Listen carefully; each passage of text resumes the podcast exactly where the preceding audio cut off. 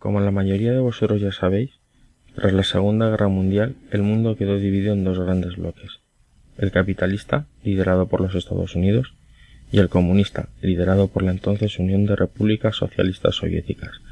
Estos dos grandes bloques vivieron una tensión sempiterna hasta la caída del muro de Berlín en 1991, en lo que se ha dado a llamar la Guerra Fría.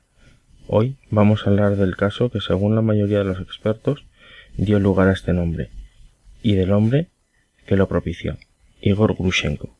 Y es que esto no es histocas, pero casi. Bienvenidos a un nuevo Blistocas.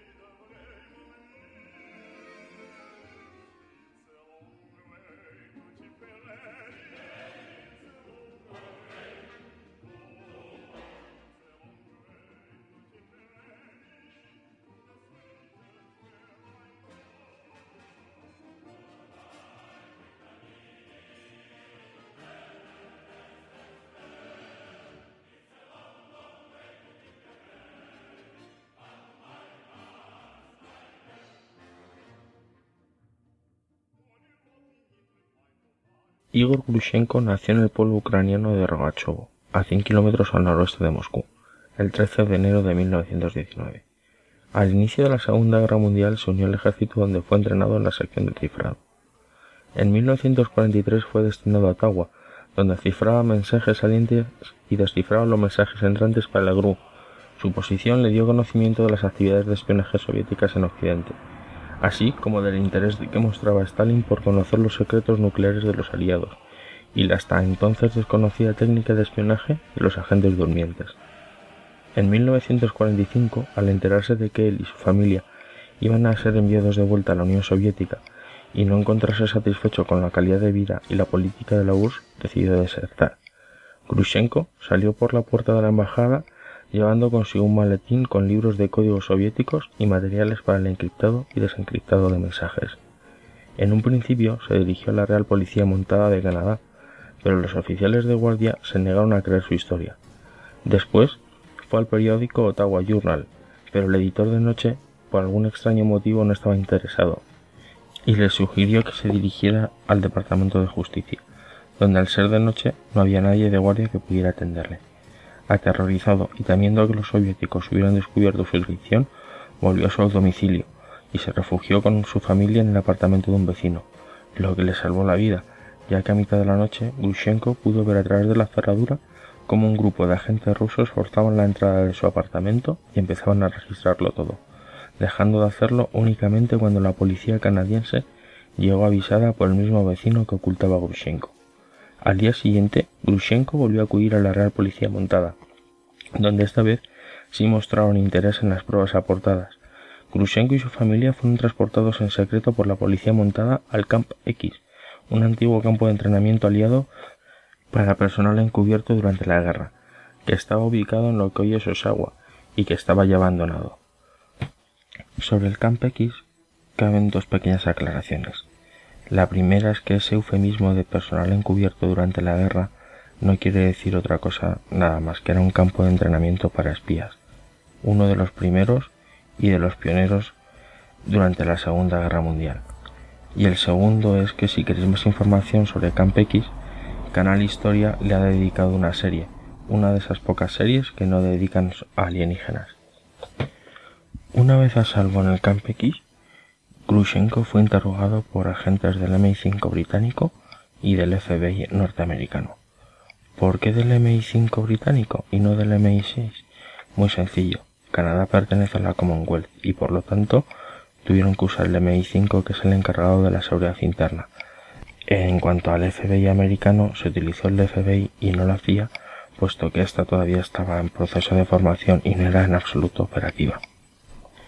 Se ha especulado mucho con que a pesar de que la policía montada tenía a Gushenko bajo protección, el primer ministro canadiense William Lyon Mackenzie, que contaba entonces con 70 años, presionó para conseguir una solución diplomática con la Unión Soviética, parece ser que cansado tras los seis años de guerra, y que se escandalizó muchísimo cuando su ayudante H. H. Robertson le informó de que Gushenko y su esposa Svetlana se habían presentado en la oficina del ministro de Justicia con documentos que desenmascaraban la perfidia soviética en territorio canadiense.